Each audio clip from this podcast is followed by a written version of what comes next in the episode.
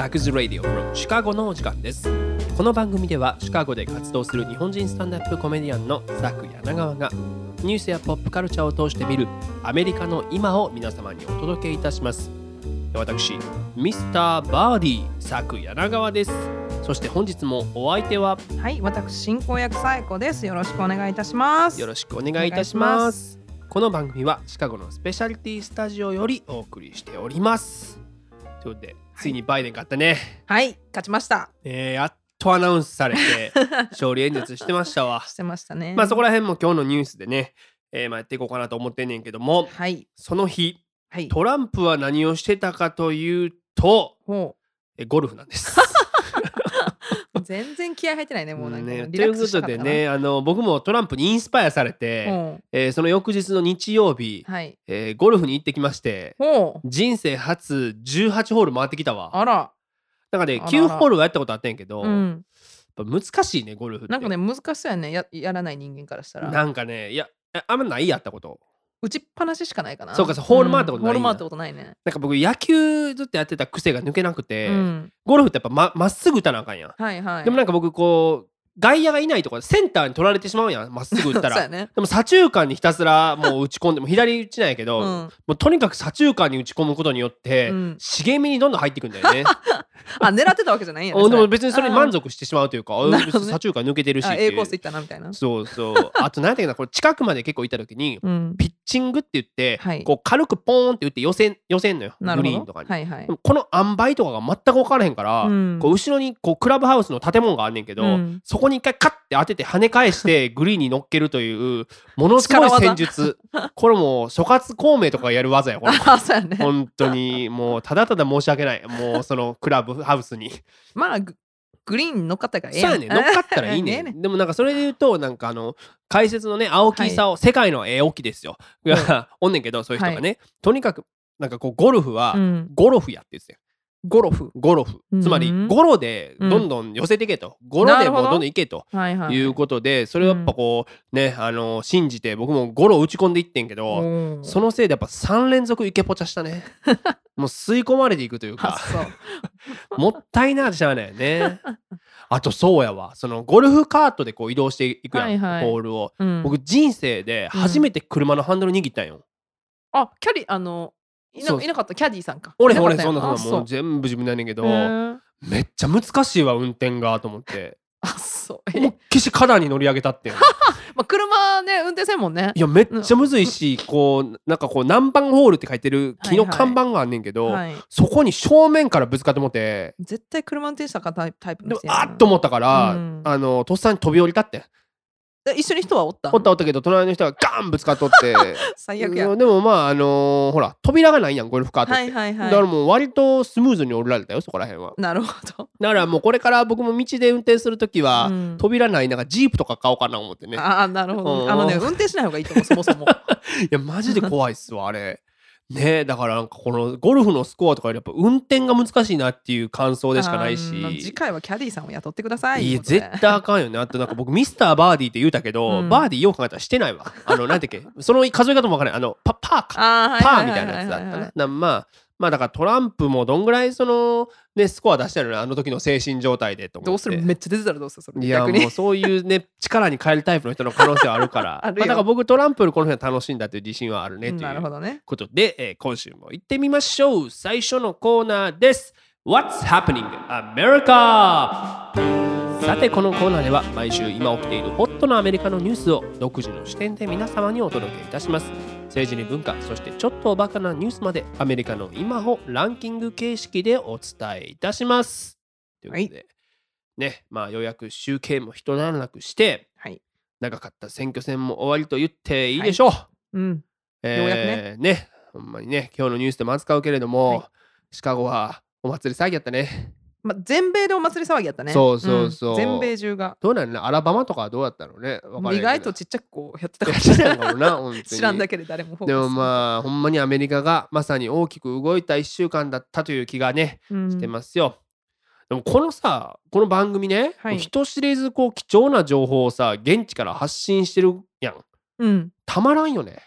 だってこれあの評価されてたやんさくちゃん先週ほら何だあのラジオか TBS 出させていただいた時に。でもこの番組ではないからあの TBS の番組に載った時に評価されてたんやけどもうだからでもやってること一緒喋ったそうこと一緒やででもどもうこのだから番組はもう知られてないもうジープの話とかほんまどうでもいいけどさ これ現地からの情報って大事やから。そうよだからねもっと評価されるべきだよねこれね。そうやねん。だから人知れずじゃなくて人が知れよって言うんだよって思って、人のせい。そうお前は言うてないけど。だ お前のせいだと。だからもうくだらない YouTube ばっか見てんじゃねえよと思ってほんまに。なんかほらサイゼリアで全メニュー頼んでみたみたいな、ほんま何の意味も持たないからそういうのもあるんや今。あるよフォカッチャだけ頼んどけよと思って。美味しいよね。一番美味しいねんからあのメインのナイトドリアもね。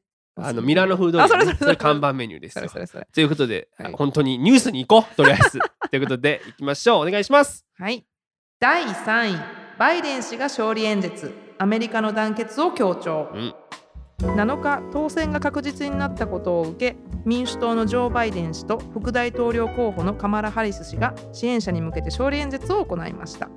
えーバイデン氏は分断の進むアメリカ国民に思想や意見の相違にかかわらず今こそ団結をと呼びかけたとのことです。ね、はい。えっ、と、まあ、7日土曜日。はい。朝10時頃かな、うんうん。まあ、ニュースで一斉にバイデンの勝利が、えーうん。まあ告げられたんやけど、はい。僕家でねちょうどパソコン開いて、うんうん。コラム書こうとしてたんやけど、はい。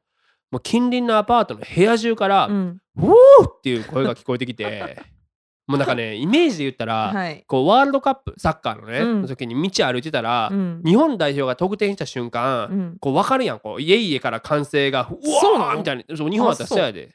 そう。なんかうわーみたいな。あもうゴールしたって分かんない。そんな感じやってんなでもそっからですよ大変やったのは。それが10時でしょその時点で、うん。で僕の家があるのが、うん。まあ、シカゴのレイクビューっていうエリアで、はい。まあとりわけボーイズタウンというね、うん。LGBTQ フレンドリーな、まあ、すごくリベラルなエリアなんよ、はい。でもうこの一報を受けて、うん。もうね昼頃からうん。人がわんさか集まりだして、うん。完全なお祭り騒ぎ。で、まあ、これもまあイメージで言うと、はいなんやろハロウィーンの渋谷みたいな感じやな。ああなるほどね。これなみんななぜかレイクビューに集まれみたいな誰も言うてへんねんねそんなん、うんうんなのにどっからともなく集まってきてさ、はい。行進したりこう騒いだりするみたいなね、うんうん。叫んだり。でその車がねすれ違うたびに、はい。こうブブブブブってクラクション鳴らして、こう祝福するんよ。はいで、まあ、それがお昼からもう夜中までずーっと続いて、確かにクラクションようになってたね車で来てピャッて帰るやつはさもういいけど僕ずっとそれ聞かされるわけやん。そうやね。頼むでと思って、うん。一向にコラムが進みません。仕方ない。ね。仕方ない。らもうしゃあなしこれ映像撮りに行こうと思ってあそせっかくやからちょっとこうねちょっと参加したんやじゃあそのお祭り参加はしてないいよただ音を取ってこの番組で皆さんにお聞かせするためにあなるほどね。やったんだよ。だからちょっと今から流すからちょっとこの iPhone をね このマイクにいきますよ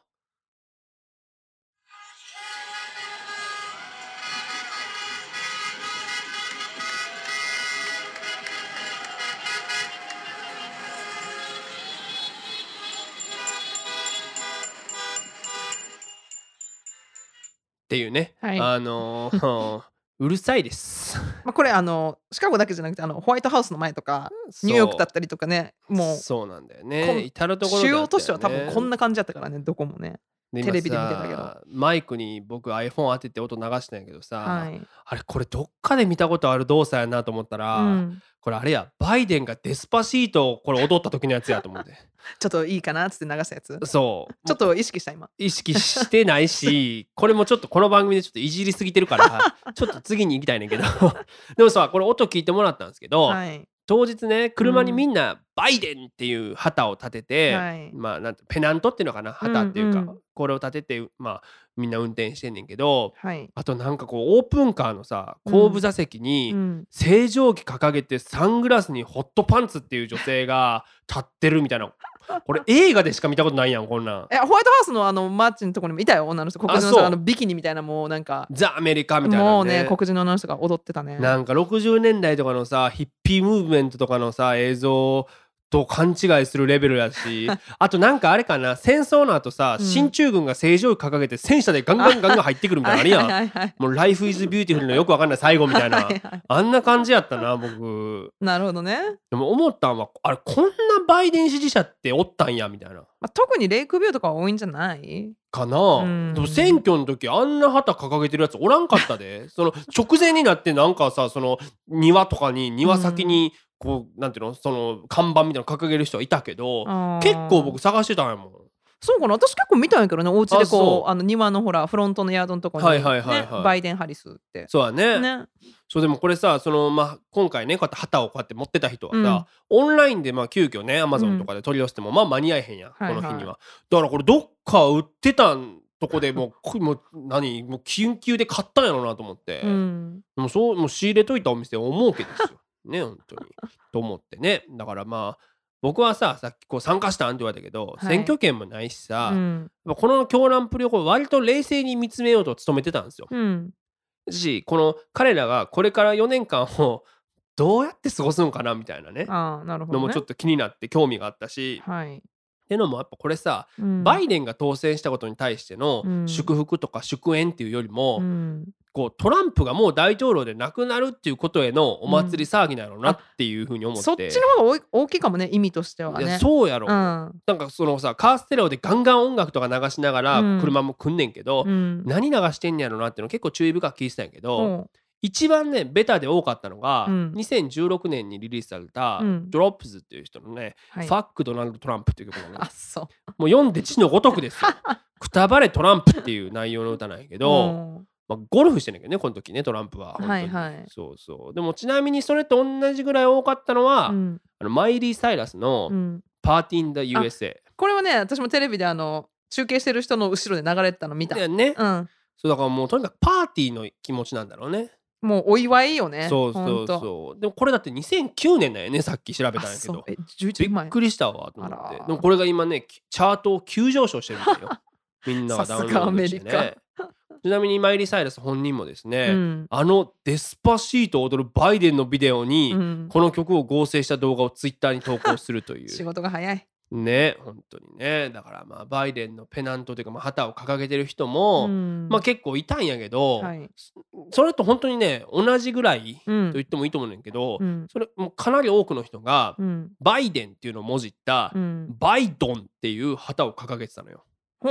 でこの bye っていうのは、うん。あの BYE バイバイのバイね、はい。だから、まあ、バイバイってことよ。うん。でドンは DON ドナルドのそうそう。最初のかさ三文字やね。ドナルド・トランプのドンですよ。うん。つまり、まあ、あばよトランプっていう意味の旗を掲げて、それは自作ってこと？それともいや、なんか、印刷あの、売ってたんや。パロディあー。旗みたいなので、結構ベタなデザインやった結けど、構急遽準備したんやろね。いやいや、もうなんて投票日からトランプにノーを突きつけたい人たちが、あもう用意してくそうれそうそうそうそう。だから、今回のこのお祭りは、まあ、僕の目から少なくとも見たところ、うん。バイデンではなく、うん。バイドンに見えたのよ。なるほどね。トランプよさらばっていう、まあ、お祭りなんだろうなっていうことで、うん。で、まあ、本題ですよ。という中でその日の夜、えーまあ、自分の、まあ、地元そして地盤であるデラウェア州でバイデンが勝利演説を行ったっていうことなんやけどはい。僕もねリアルタイムでテレビでちょうど見ててさ、うんまあでもそのそんな中もねそんな中相変わらず外ではブーブーブーブーってクラクションで打ちたかったんやけど、うんてかさそもそもその人らがさバイデン支持してんやったらさ、うん勝利演説聞けよと思って。まあ全が全支持者トランプ嫌いって言ってバイデンを支持者ってじゃない人もいるんじゃないかな。そうやんな。うんかお祭りしたいだけそうやね 騒ぎたいだけやねん一定数が。うんでそのバイデンの前に副大統領になるカマラ・ハリスが演説をしたんやけど、はいまあ、もちろん女性の副大統領となれば初やし、うんしかも黒人のねあの女性としてはもちろん初めてなわけよ。はい。ね彼女のことはこの番組にも紹介してきたけど、うん。お父さんがジャマイカ系かな。で、はい。お母さんがタミル系インド人だから、うん。アジア系としてうん。初の副大統領になるわけ。はい。だからいわばさ、うん。まあ、アジア系からしたら、うん。俺たちのカマラ・ハリスっていう、なっていいはずなんやけど、うん。やっぱなんかそこがおもろいところでん。アジア系ってそこまでこうあんま互いに響かないというか、うん。そもそもなんかインド系ってさまたこうなんかこうアジアという枠組みを超えてインド系っていうカテゴライズの仕方があるようにも、まあ、感じるというか。そうなのかな。でも私もインド人の友達はもうあの完全にこうエイジアンあのハッシュタグで、ふんふん。うん、エイジアンでだからやっぱ誇りにインディアンもなってたけど、そうそう。でブラックでって言って初めての副大統領っていうのでそうやな。エイジアンとは書いてたけどね。だからさ今これ日本で聞いてはる方もね日本人の方いっぱいいると思うんだけど、うんうん。これほんまは日本人にとっても一つ歴史的なそうね。だから同じアジア人アジア人がアメリカで初の副大統領になるんだっていうところ。うんなんだけど、まあいいや。それで、まあ、カマラ・ハリスの演説ね。これ日本の人はい。もぜひあの時間あったら聞いてもらったすらい良かった思うんだけどよね。ゆっくり丁寧に話してくれるから、うん。もうねなんだろうセンター試験のリスニングみたいな感じよ。すごく聞き取りやすいし こう言葉を選んでるなっていう印象でね、うん。であのまあこれおそらくですよ。はい。アメリカに移民として渡ってきて、うん。英語がそこまでうまくないっていう人にも伝わるようにっていう意図うんも感じる喋り方だったなというふうに思って、まあちっちゃい子とかにもね、わかそうそうるようにやったあのカマラ・ハリス自身お母さんがね、うんあのインドで生まれてえー二十、歳ぐらいの時にアメリカに渡ってきた人ですから、うんでだからこれ本当にねあの日本人の英語勉強してる人にも非常に使えるコンテンツではい。やっぱスピードラーニングすればいいんじゃないこれもカマラハリスね。スピードランニング意味があるのかな？ないねこれは。そう。でもそう演説の中で語ってたのははい。今回の選挙はうん。アメリカの民主主義そのものが問われていました、うん。それはまさにアメリカの魂でした。うん。投票してくれた皆さんがそれを守り抜いてくれたのですと、うんうん。そしてこの女性としてまあはい。喋るんですけど、うん。今この演説をテレビで見ている幼い女の子たちうん。この国にはこのように無限の可能性があると理解してくれたはずですとうん言ってたね。ね会場はね、大きい大きい声援を送ってましたよ、はい。せあの泣いてる人もいたよねカメラに抜かれてる時に、私なんかカマラハリスちょっとこう涙ぐんでる風にし見えたもん。そうそれさっき話したんやけどさ、うん多分寒かったよあの日。それもあったんちゃうん？防御反応体の。うん そのやっぱ目かなんか外やろ？あれしかも。あ感極まってはんのかなとか思ってたんやけど違うかな。あんな騙されたらあかん、まあまあいいや。でもほんまにこう冗談抜きに人気がすごいなと思ってカマラ・ハリスのね。うんすごいね。バイデンよりねやったら人気。いやいや全然あるでしょ。だって、ね。バイデンの単独のその旗よりバイデン・ハリスの旗が多いもんね。うん。間違いない。であの今回本当に選挙の鍵をね握ってたのがあカマラ・ハリスだったんだなっていうのを改めて理解させられたというか、はい。まあこれバイデンねその民主党のまあ中道にいても、まあ、ザ王道っていう人じゃないですか。うん。でまあ一般的に言われてたのはマイノリティ女性それから若者の支持がちょっと薄いんじゃないかと、うん。される中でその部分を、えー取るっていうことを課されたカマラ・ハリス。うん。これかなり功を奏したんじゃないかなっていうか、んんまあね。けこの結果を見てやっぱ思ったし、はい。じゃあバイデンさんどんな演説するんだろうなと思ってねテレビ見てたんやけどね、はい。ちょうどその時あの僕がオーブンで作ってたキノコのグラタンが出来上がっちゃったんだよね、う。そっち行っちゃったからちょっと見て お腹空いてた んやね。見た見た見たちゃんと。後でね。うん。見たよ。でもそうそう。まあ言ってたのはさまあ赤い州青い州関係なく、うん。アメリカ国民として今こそ団結しなければいけないっていうことですよね、はい。そしてまあ印象的だった、まあ、言葉を引用すると、このように分断が進んでしまった中で豊かな心としっかりとした手でアメリカとお互いを信じ国を愛し正義を渇望しながら自分たちがなれると分かっているそういう国になりましょう。結束した国力強い国そして癒された国に。ねこんなにいい言葉を並べられるぐらいボキャブラリーや。すごいねこれ。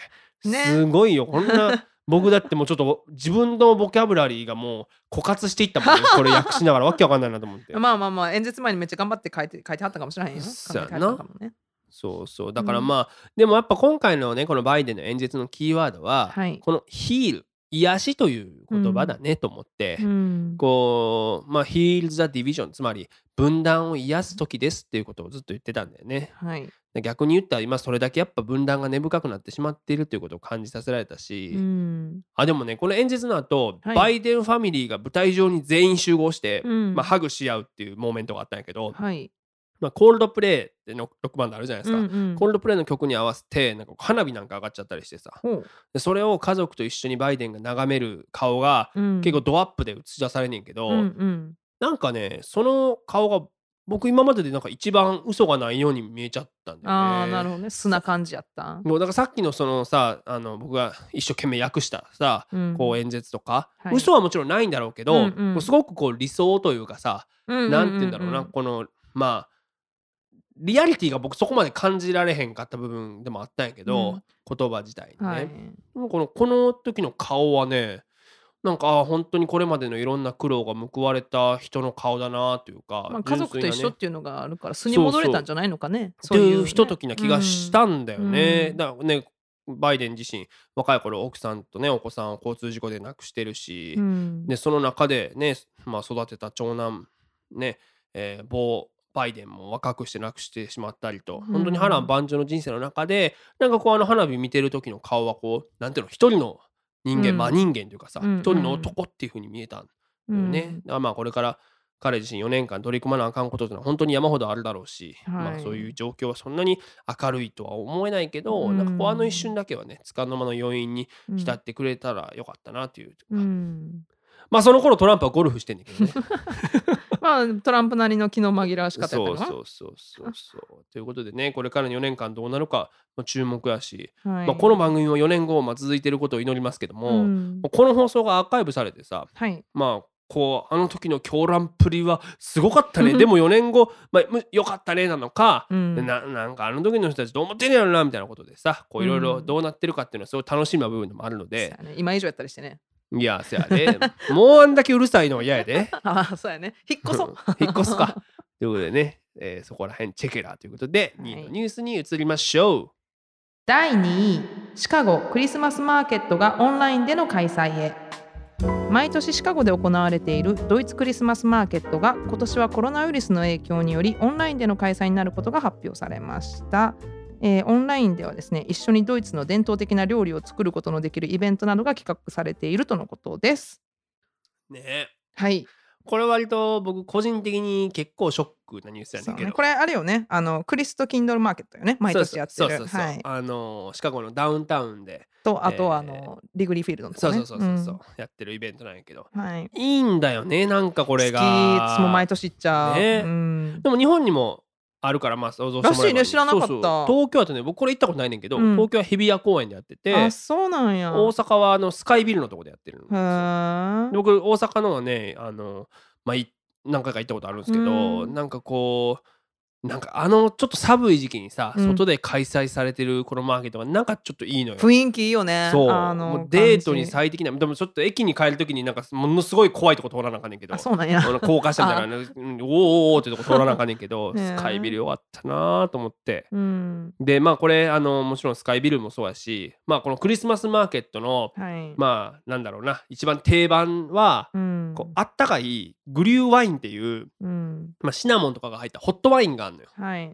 でこれを飲みながらこうプレッツェル食べるみたいなのがね、はいはい。割とベタなねそうね。あとなんかアイスクリームあのなんていうの？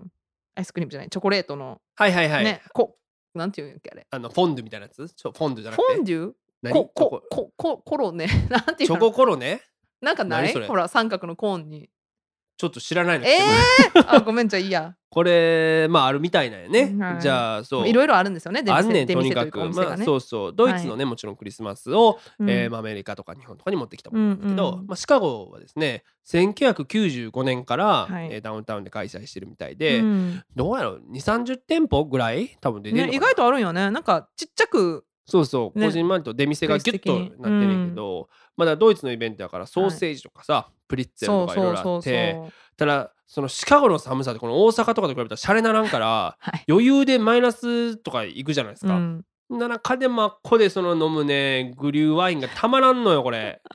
えで行ったことあるでしょ、私あるけどあのよいつ何年か前、うん、超寒い。ギャルか。超寒いって。あのね本当にあのこっちで24度ぐらい。だから摂氏の朝ママイナスイナス10何度とかのもうもうクソ寒い時期ですよ、はいにお昼ねあの2時ぐらいに行って誰もやっぱ寒くていない中、はいはいはい、このホットワインを飲んだった。飲んだけどすぐ冷えるよね。まあ。もうなんかぬるいワインに。カチカチこう震えながら飲んだのは。はいはいはいはい。まあでもそれでも行くっていうぐらいやっぱね好きなね雰囲気やっぱ味わいそう。誰もいなかったけどねやっぱそうやね。しかもそれを頼んだらさこう毎年デザインが変わる、はい。なんていうのマグカップっていうのオリジナルマグカップもらえるのねそうワインがねこうカップで来るそれ目当て。してたりさ。さあそうそう。あのは雪だるまのカはいはいップに入ってたりとか、僕そそれさっきちょっとリスト一緒調べたじゃないですか、うん。もうなんかあのーペンギンとかあんのね。それは今年やったかな？今年の初め。去年末去年末とかとか、そういうのをなんかこう集めて僕も集めてんのよ毎年行って、うんうん。でもだ今年その開催されへんのやったらどないしようかな思ってたら、あのねオンラインショップで売るらしいね。それワイン入ってくるんかな、入ってないねでもこれ買ってまうよななんかこのこれ買うけどなんか嫌じゃない？あれってワイインが入ってこうお土産に持って帰れるし。ほっこりして状態で買うからなんかこうマグカップあよっしゃみたいな。しかも使い勝手悪いねん普段。だそのなんかブーツの形とかしてたらつま先の方とかいどないしたらええねんと思って。まあだけどまあ買っちゃうんだよほらみんなコレクターがあってね。そうね集めてる人はね。そう。まあだからそういう意味でもオンラインっていうのは残念なんやけど、はい。これ今のコロナの状況を見てたらまあ致し方ない仕というかさ。方ない。だってあんなとこを実際開催したらそこでもう、ねそこの密でしょ密でも僕ちょっとあれ外でやるイベントやから、うん。もしかしたら開催あるかなと思っててんけどあそそんな淡い期待はね今日ちょうどお昼にさう、うん。えーまあ、これ速報で入ってきたんやけど、はい。シカゴのロリ・ライトフット市長会見して、はい。やっぱね感染者数がもう過去最大レベルに増えてもってるということで、えーまたステイホームオーダーつまり外出禁止令が出されるという声明を出しましたね。来ると思ってたよ。来ると思ってたよな。ン。絶対来ると思ってただってもう病床も今かなりこう切迫した状況というか病院がね、だからもうクリスマスマーケットどころではないあんしな狭いところで人いっぱい来たら絶対絶対ダメ。だからそのさクラクション鳴らしながらお祭り騒ぎしてる場合ちゃうねんあいつらがっていう。これ2週間後また増えるやろうねこの土曜日から2週間うんだから僕のグリューワインがもうほんまに。もうオンラインやわ。ねでもまあそのオンラインっていうことでさ、はい。なんかこうカレンダーがアップされてるね。この時にこういうイベントがあるよみたいな、うんうんうんうん。でその冒頭のそのニュース読んでもらうとこでもやってもらったんやけどさ、はい。プリッツェル作り体験とかあんねんけど。これさちょっと疑問に思ってんけど、まあうん。多分オンラインズームとかスカイプなんなりでやるわけでしょ、うん。材料どうすんのと思って。いや自分で買ってきてくださいよ。そんな。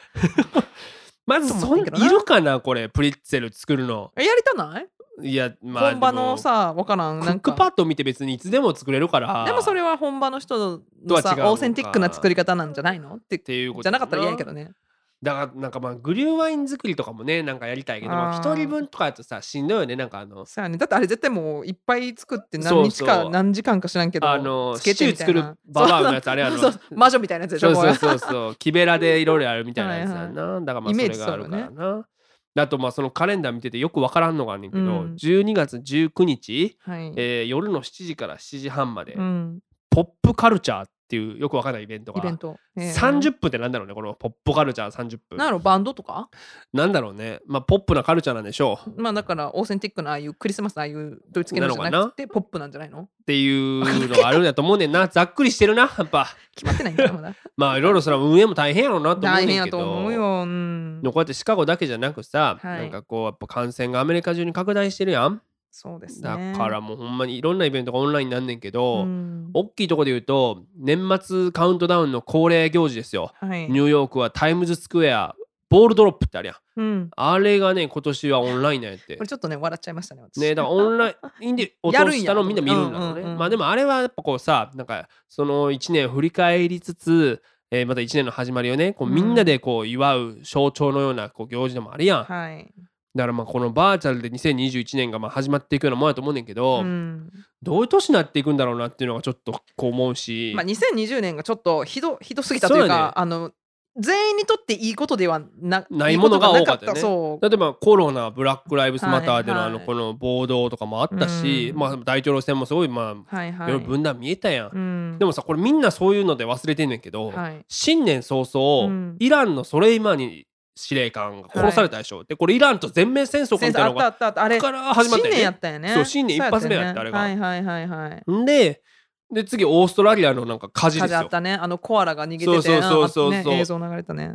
だもうそんなんもうみんなちょっともう忘れかけてるやん。2020年やったあことが。のねコロナがちょっとねあのインパクトでかいよな。そうでかすぎたんよ。っていうね、はい。だからまあほんとくれぐれもでも感染には気をつけなあかんねということでございました、一のニュースいきましょう第1位スタンダップコメディ界の重鎮デイブ・シャペルが選挙を総括するモノローグを披露。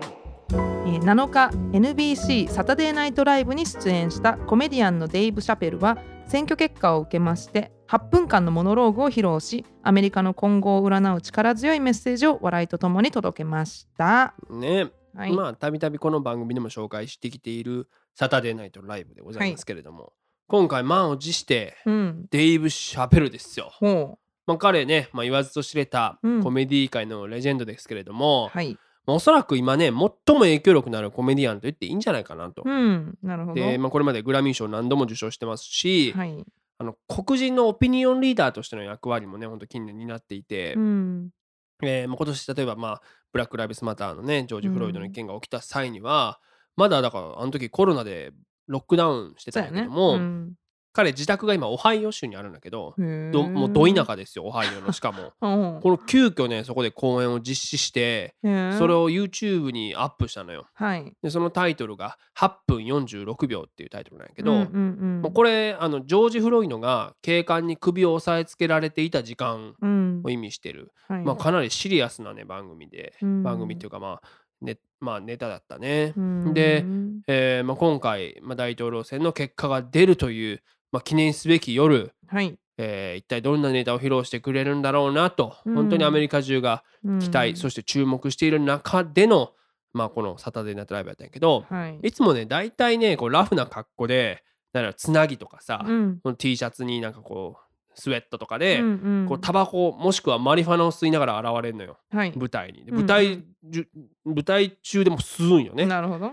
でも今回はまあタバコやったんやけど、うん。タバコ吸いながらスーツで登場したね。うん。まあスニーカーやったけど。うん。そうそうそう。なるほど。で冒頭いきなりさうん今日俺は一日中ひいおじいさんのことを考えてるんだと、うん。シリアスなトーンで始めて、うん。まあ、彼のひいおじいさんはあのサウスカロライナ州でうん。奴隷やったんやって。で、まあ、その中南北戦争があってさ、はい。こう北軍がこう来て、まあ、自由を勝ち取ったおじいさんもね教育を受けることができるようになったっていう、まあ、背景があんねんけど、はい。まあ、デーブ・シャベル自身今やもう超がつく有名人で、うん。この日の前日も大きな作品に立て続けに出演したりしたというところで、はい。えー彼が言ってたのは、うん。もしひいおじいさんが今の俺を見てたなら、うん。お前俺より売れてるやんけとうん言うだろうなと,、なるほどね。いうね、まあ、つまうん。りそのなんだろうね、えーまあ、要は奴隷として売られたうん。ひいおじいさんが、うん。お前売れてるな売れっ子だなっていう、うん。えーまあ、ことを言ったっていう、まあ、ジョークですよ。うん。で、まあ、その後もねさっき言ったコロナ禍でのショーね、はい。8分46秒っていうものを、まあ、した時に、うん。そのオハイオの人たちからはい。バッシングを受けたっていうことをネタにしながらね、えーまあ、それれってななんかこう現在のアメリカが抱える都市 VS 田舎っていう問題をジョークにしてるんだろうなっていうことが、まあ、推察できんねんけどなるほど。今回のまあ選挙でも大きな鍵あったじゃないですか。都市対、えーまあ、田舎ということで、はい。まあその赤赤い州青い州よりむしろ都市対田舎っていう方がむしろこう大きい差を生んだんだろうなっていう気がしたし、そして、えーまあ、デイブ・シャペル間を置くとうん。一言、みんなトランプは去ったぞと。うん。これにね会場中が「うおー!」ですよ。さっきのあのシカゴの昼間のお祭り騒ぎと同じですよ。はいはいはいほんでそれに対してデイブは続けんねんけどやつはコロナを中国のものって決めつけて、うんカンフーとインフルエンザをかけて、うんカンフルーと呼びやがった。うんそれはもうレイシストやん。うんただちょっとおもろいな。でうんもお前の立場でそれ言うたらあかんやろ。なんなら俺が言った方がおもろかったんちゃうんって言って、うんこれ大きい笑いをね、えてましたよ。うんでもまあ僕個人的にうわデイブ・シャペル攻めたなと思ったのは、はいあのトランプがコロナ感染したっていうことを振り返りながら、いやトランプがコロナになったのは、うん。フレディ・マーキュリーがエイズになったのと一緒やろ。うん。誰もあなんでなったんだろうねって言わないよねってちょっと受けちゃったねこれね。これさな不謹慎だねこれは。不謹慎だね。そうそうそうそうそう。っていうね。まあだからまあでも僕はなんかこうやっぱり特に印象深かったのは最後の部分なんだけど、うん。こうねおもむろにガッと眼光鋭くカメラに目線を向けて、うんはい。4年前トランプが勝った日と比べると今日は最高の気分で喜ばしいと。うんともう観客もさっきみたいな「おお!」ってなるわけよ。うんうんね4年前何しろ最悪の気分だった。でも忘れちゃいけないのは今日だ今日だって半分のアメリカ人がそういう最悪の気分なんだっていうことだと。ああなるほどねまあそれはそうやんだってもうこんだけ拮抗してたしさ、うんだからこそ自分と同じじゃない考えのやつらを憎むなうん許し合わなきゃいけないんだっていうことを言って締めたんよ。いい締めこれで思ったのはさそれこそまあ昼間こうブブブブブってやってたやつとか、うん。ただ何も考えずバカ騒ぎしてたやつとかいると思うねん。いるいる絶対それからこのさそのなんていうの？あのニューヨークのスタジオでうん。このし収録を見てた人たちも、うん。こう無自覚にトランプの敗北に対して「うおー!」っていうことをうん。言ってた人、まあ、自称リベラルうん。的な人もいると思うねんけど、うん。そういう人たちがここでハッと突きつけられたんじゃないかなと思って。ああなるほどね。そういう意味ではさこういうことを気づかせるきっかけになるコメディって、うん。なんかやっぱ奥行きがあるなっていうのを感じたしね,、そうね。だからまあそれはもちろんデイブ・シャペルという人がこれまでもういろんな実績を積み重ねたからうん。言えることだと思うし、うん。響く部分はあるんだろうなと思うねんけどね。うん。まあなんかそういう意味ではなんかこうんなんて言うんだろうね。あのすごく意味のあるはい。こうネタだったんだろうなっていうのは思ったね、ということで。はい。はい。ということで以上 What's Happening アメリカのコーナーでした。ということでね。えー、まあ今日この収録をしてるのが11月12日でしょ、うん。もうほんまにあっちゅう間にもう2020年も終わりですよ。ああ、早いね。早いよさっき言ってたけどうさ、ん。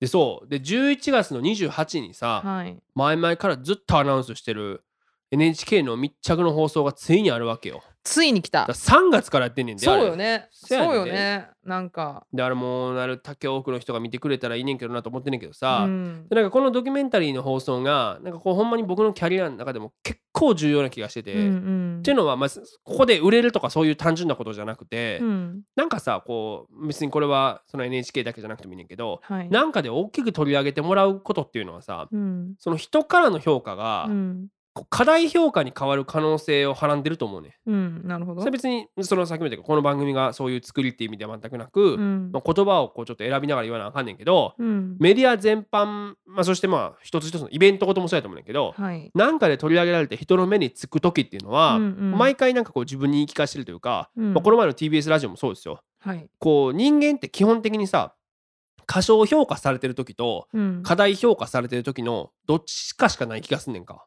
うんつまりこうほんまの自分の能力とかうん実力と他者からの評価がトントンで一致してることって、うんなかなかないんちゃうかなと思うわけ。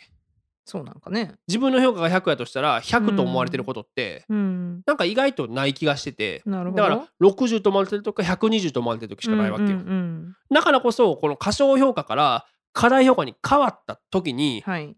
その人の本当の資質が出る気がしてて。ああ、なるほどね。だからなんて自分が100しかないのに人が120だと思った瞬間にあ俺偉なった。俺120やって思ってしまう勘違いする人を、うん。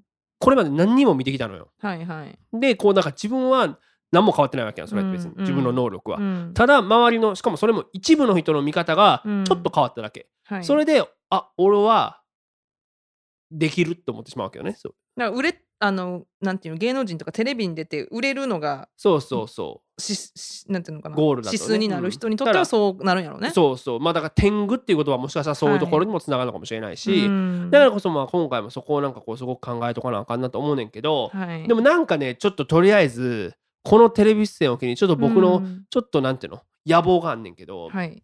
こう男性が女性を口説くときに、うん、こう僕の名前をどっかで誰かが使ってくれるようになりたいね。ほう。とと言いますと。なんかさ しょうもないもうほん、もうしょうもなさすぎるやつが、はい。口説くときにさ、うん。俺さあいつと友達やねんか。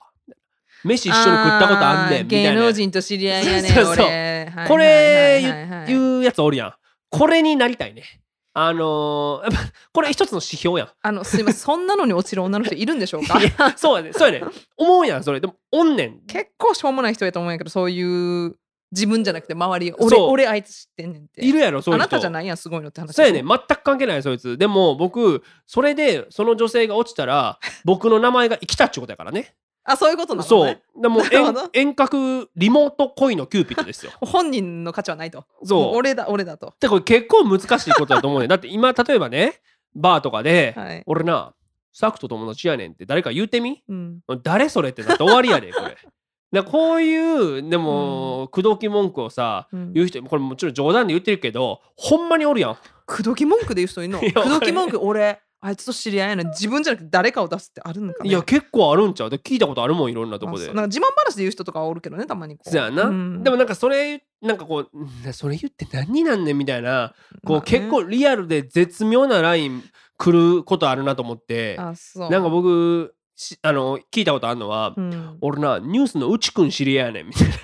もうまあのもうだいぶ前に脱退してるよねニュースをあニュースってあれねあのジャニーズのニュース、ね、あジャニーズのニュースね。オッケーオッケー。そうそうはいはい。そうそうそう聞いたことはごめんなかったわ。ちょっと僕は今絶妙なの選んでもたんやけど。絶妙やったんや、そうん。こ。あとありそうなのが、うん。俺なドラゴンアッシュ全員知り合いだから。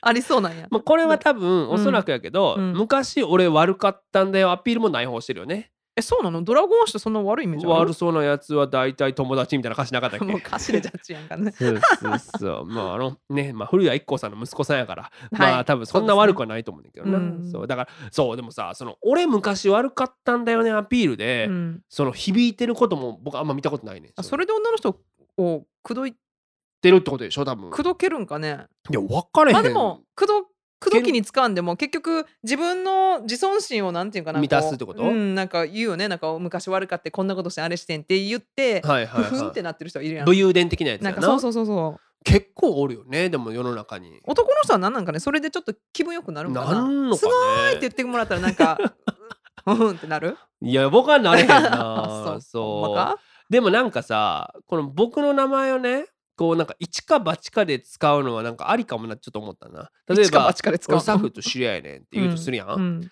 ほんでもしそのひ相手が知ってたら、うん。確率的にも運命やん。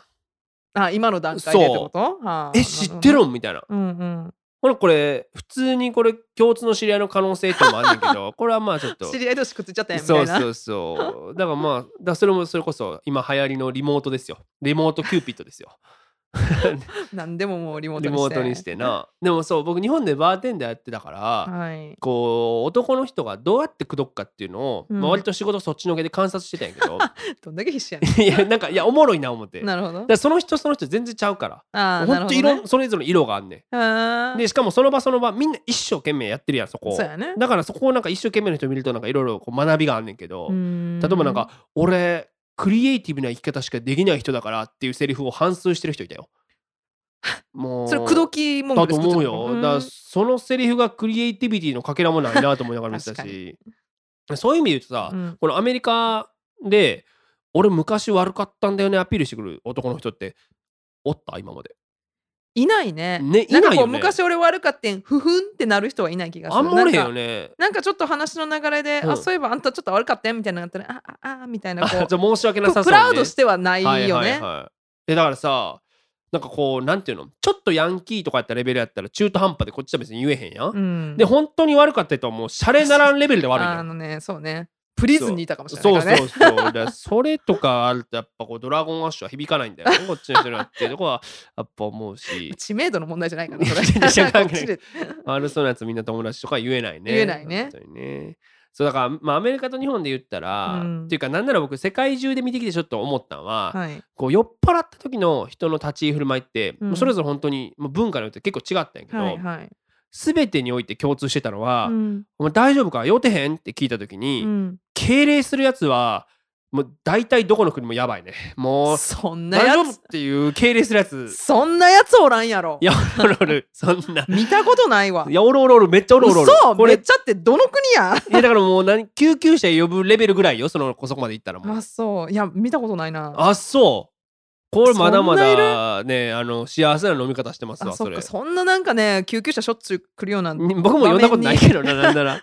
そうでもなんかさなまだ。保険の教科書とかに出てくるやんなんか何段階かのさこう基準みたいな。よお酒に酔っ払った時のみそうたいな。頭がクラクラする一段階みたいな。でろれつが回らなくなるみたいな、あー。で酩酊状態みたいなのあんねんけど、はいはいはいあっこにねぜひねうん。敬礼をするっていうのを入れ込んどいた方がいいよ本当に。日本人で敬礼する人おる？結構おる。マジか。大丈夫って言ってやる人多いからねということでね今週の「サクズウィークリーアップデート」うん幕開のお話前略シカゴよりのコーナーはですね、えー過大評価に変わる時ということでございました。いということでここで番組をお聞きの皆様にお願いです。サクズレイディオフロムシカゴでは番組をご支援していただける方々を随時募集しております。世界中でポッドキャスト、そして YouTube などでお聞きいただけるこの番組には皆様のお力が必要です。シカゴからアメリカの今を継続的に発信できるよう力添えをいただける方々、企業様などいらっしゃいましたら、サクズレディオ at gmail.com、サクズレディオ at gmail.com までご連絡を。メモアカウントや PayPal でのご参加も可能になりました。ポッドキャストの概要ページ、もしくは YouTube のこちらのアドレスにお願いいたします。どのような形でも構いません。皆様のご協力が必要です。ぜひともよろしくお願いいたします。さて、それでは次のコーナーに行ってみましょう。 Saku's Weekly English。はいこのコーナーでは便利な英語表現や今アメリカで流行りのフレーズを紹介していきます今すぐにでも使えるそして使いたくなるようなフレッシュな英語を一緒に学んでいきましょね、ということで、えー本日の表現はですね、まあ、せっかくなんで、うんバイデンが勝利演説で言った言葉さっきも言いましたけどヒールはいに関係した言葉からいきたいなということで、なるほど。先に言っちゃおうか行きましょ Make it a better place Make it a better place う。ええ言葉。ね、うんえー世界を良くしようということなんですが、はい。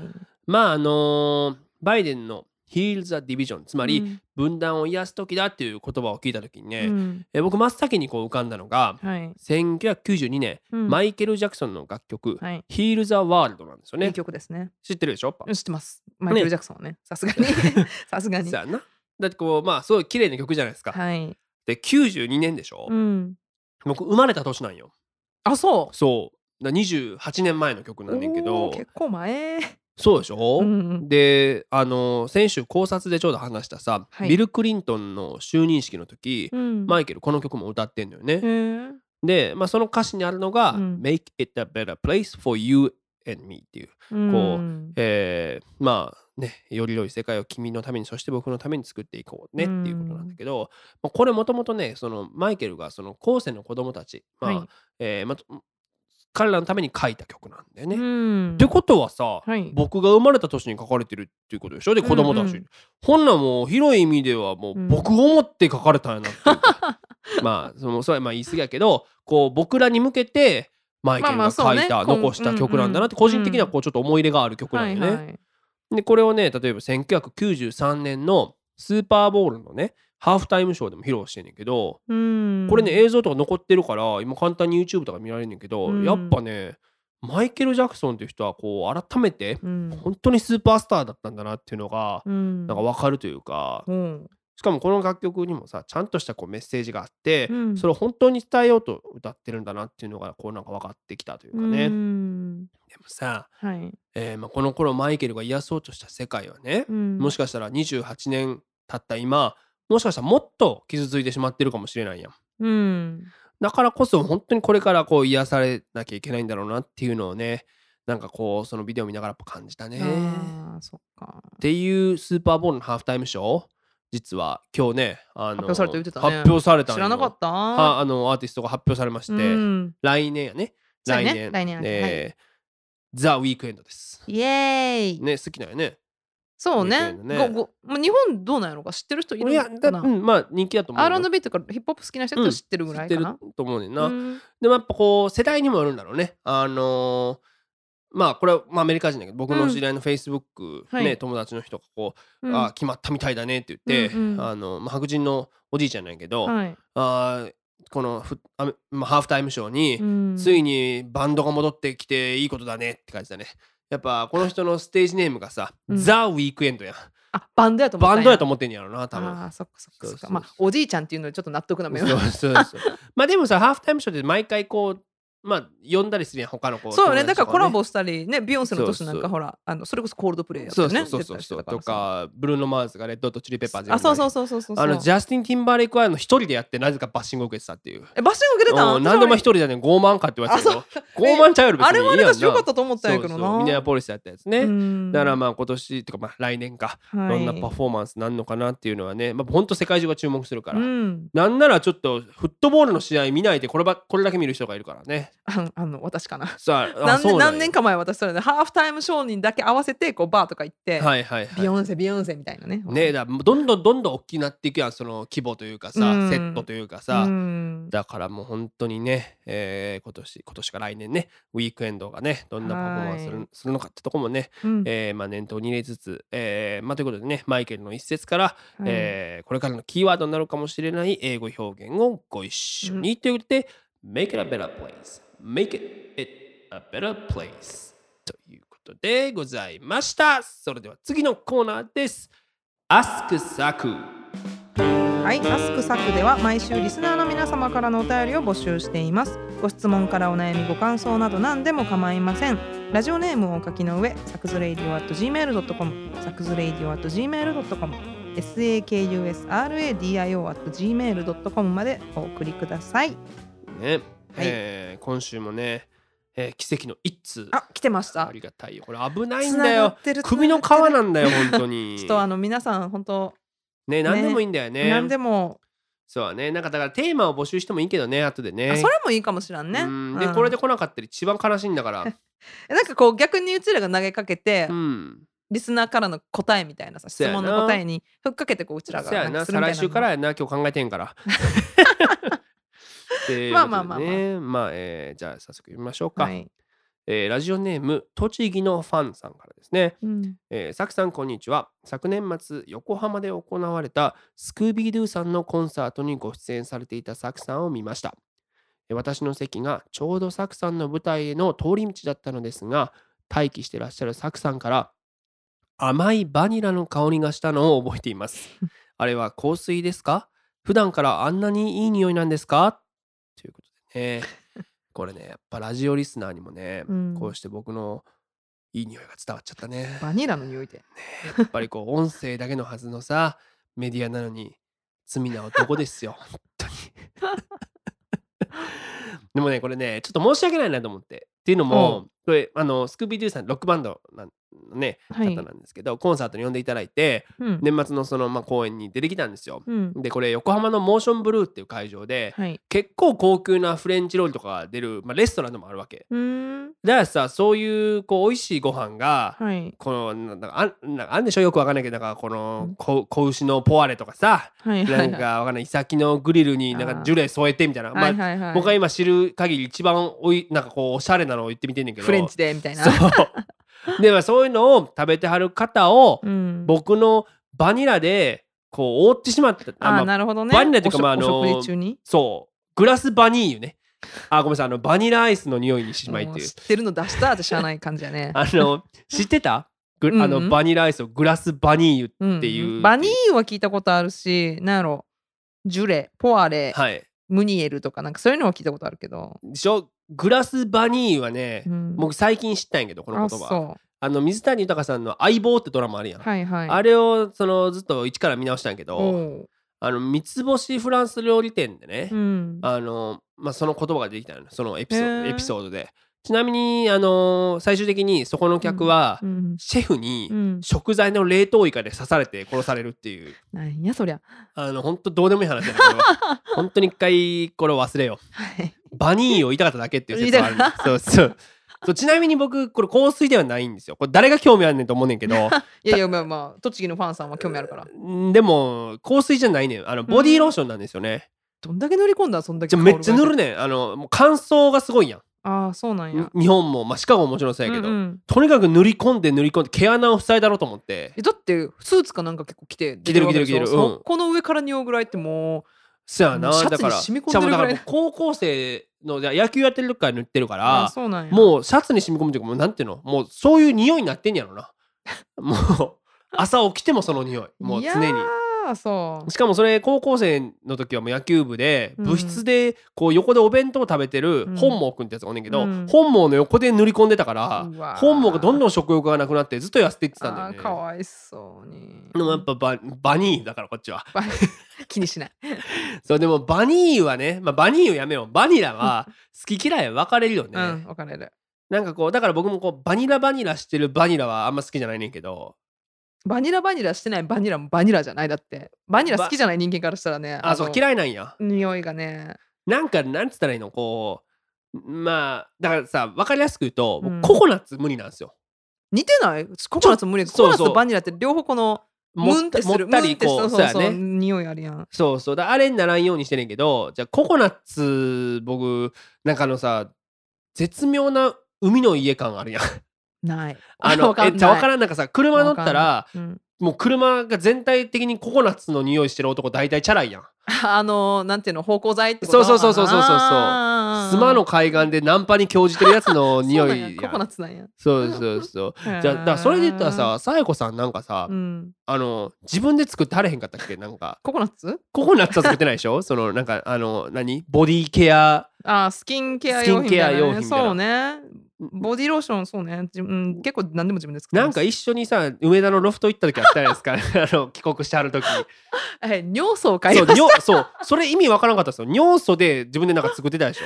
そうね。尿素うんはい。あのだってほら日本のハンドクリームって尿素入ってるやん。そうなんだっけ？ユースキンあのオレンジのやつ、はいはいはいはい。あれ尿素ででできてるからさ。からそれで自分で作ってんねやでしょ、うん尿素入れたりね。いやーすごいわ思っていやいやいやいやいや。ねということでね。だからまあ その栃木のクソ田舎からわざわざみなとみらいまで来ていただいたのにさ なんかこの拳のポワレをすみませんでしたっていうことで。ディスってるよね。なんでなんで？クソ田舎か田じゃじゃなんかそのポワレ食うとけとフ思って。ァンやで。いやいやいや。でもさなんかこうその子牛のポワレ今回言いたかっただけ説あんねんけど僕。